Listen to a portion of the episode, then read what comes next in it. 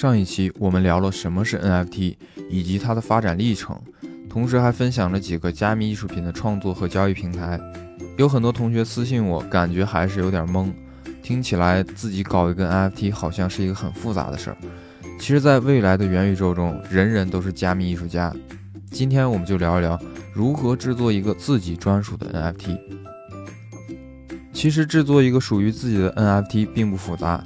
我们制作的每一个艺术品都可以做成 NFT，比如自己拍摄的图片、视频或者自己录制的音频，只要上传到加密平台上，就可以生成一个对应的 NFT。它的难度几乎等同于我们发一条朋友圈或者发一条微博一样简单。那接下来我们就以 Rarible 平台为例，一起发布一个属于自己的 NFT 加密艺术品。制作过程的截图我也会放到置顶评论区，欢迎大家留言讨论。首先，我们进入到平台的网页主页，点击右上角的创建按钮，进入到铸造 NFT 的页面。上面我们可以看到有 Single 和 Multiple 两个选项，它代表生成单个 NFT 或者生成多个限量的 NFT。我们以选择单个为例，接下来选择上传艺术品，可以是图片、视频或者音频，但是文件大小需要在一百兆之内。上传的文件还是属于 NFT 的链下数据。存储在 Rarible 的服务器上。在定价的时候，你会看到三种售卖方式，分别是固定价格、定时拍卖和公开招标。固定价格呢，就是按照你输入的价格进行拍卖；定时拍卖是在限定时间内出价高的人可以获得；公开招标表示你可以把自己的作品卖给自己选择的买家，不受其他因素影响。接下来可以为你的 NFT 艺术品添加一些描述信息。比如这是谁，他在哪儿，发生了什么，这些信息也会记录在这个艺术品之中。再往下，你会看到一个有填写版税的地方，里面可以选择不同的比例。版税指的是这个 NFT 以后每次交易，创作者都可以获得交易价格的固定百分比的收入。最后点击创建，就完成了你自己的加密艺术品的制作了，是不是和发朋友圈一样简单？那既然和发朋友圈一样简单，这个所谓的加密数字艺术品到底还有什么价值呢？为什么那么多天价的艺术品被众多收藏者追逐呢？其实 NFT 有以下几个重要属性，使得艺术品的价值得到一定的提升，所以使得它的售价那么高。首先，NFT 具有唯一性，随着科技水平的提高，实物艺术品的仿制水平也在不断的提升，很多艺术品需要多位专家共同鉴定。而且鉴定结果往往也存在一定的误差，同时鉴定的成本非常的高。而 NFT 数字艺术品对应的是一个独一无二的加密字符串，可以快速、准确、低成本的解决真假鉴定的问题。其次，它可以永久的保存。传统艺术品虽然也可以很好的保存，但还是很容易被有意或者无意的损坏。而 NFT 数字艺术品可以永久保存在区块链上。采用分布式存储的好处就是把作品损坏的风险降到了最低。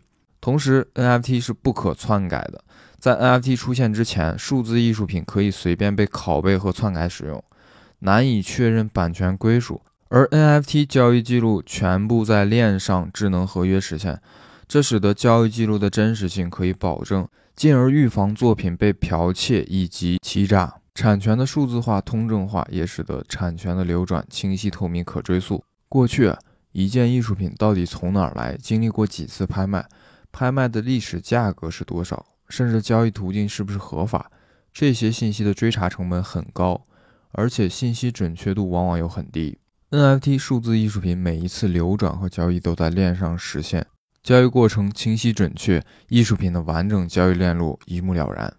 过去我们非常难判断一份艺术品到底有没有保险，是否进行过抵押担保，有没有其他的权益。但在区块链世界里，附属权益的信息查询十分的便捷，而且真实性有保障。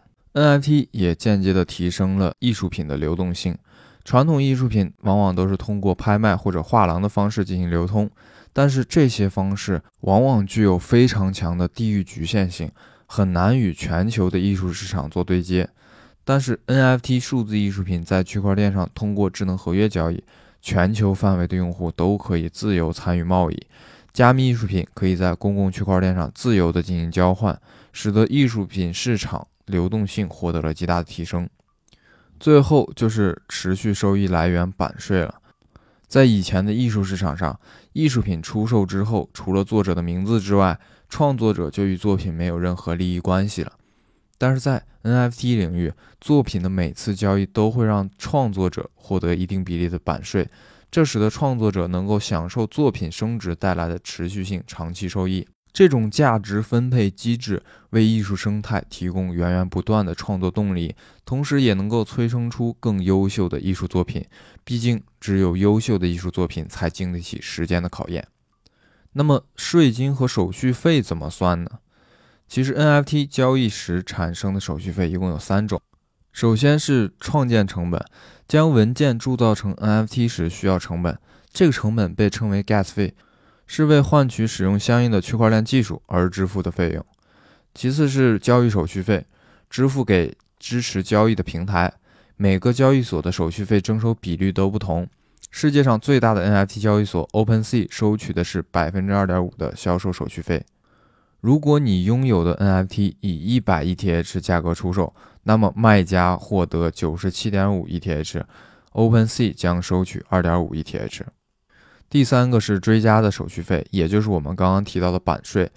首次制作 NFT 的人设定这个金额比例，每当作品进行二次交易时，都会向制作者支付这笔费用。举个例子，假设你把一幅作品上传到 OpenSea 上，制定了百分之二点五的手续费。如果这幅作品当前持有者以一百 ETH 再次进行销售，那么卖家获得九十五 ETH，制作者也就是你获得二点五 ETH。OpenSea 获得二点五 ETH。好了，总结一下，NFT 价值有以下六点：第一，唯一性，它解决真假难辨的问题；第二，永久保存，降低了艺术品损坏的风险；第三，不可篡改，防止了剽窃或者欺诈；第四，流转清晰透明，可追溯，解决了艺术品流转历史不透明、难以溯源的问题；第五，提升了流动性。解决了艺术品流动性较低且无法对接全球市场的问题。第六，持续收益来源版税，解决了传统艺术家难以享受二次销售版税收益的问题。现在大家应该对 NFT 的价值有了一个清晰的理解了吧？一八五三年，文森特·梵高出生于荷兰，贫寒与痛苦伴随他一生。他创作了超过九百幅画作和两千多幅艺术品。然而，他一生却只卖出了一幅画，价值四百法郎。在他去世的一百年之后，日本实业家齐藤良荣以八千两百五十万美元的高价拍得了他的一幅作品，但是他和他的家人再也无法享受这幅作品的价值了。根据国外的职业收入调查报告，艺术类职业是全球收入最低的职业，比民工的收入还低，有百分之九十的艺术从业者都没有稳定的收入。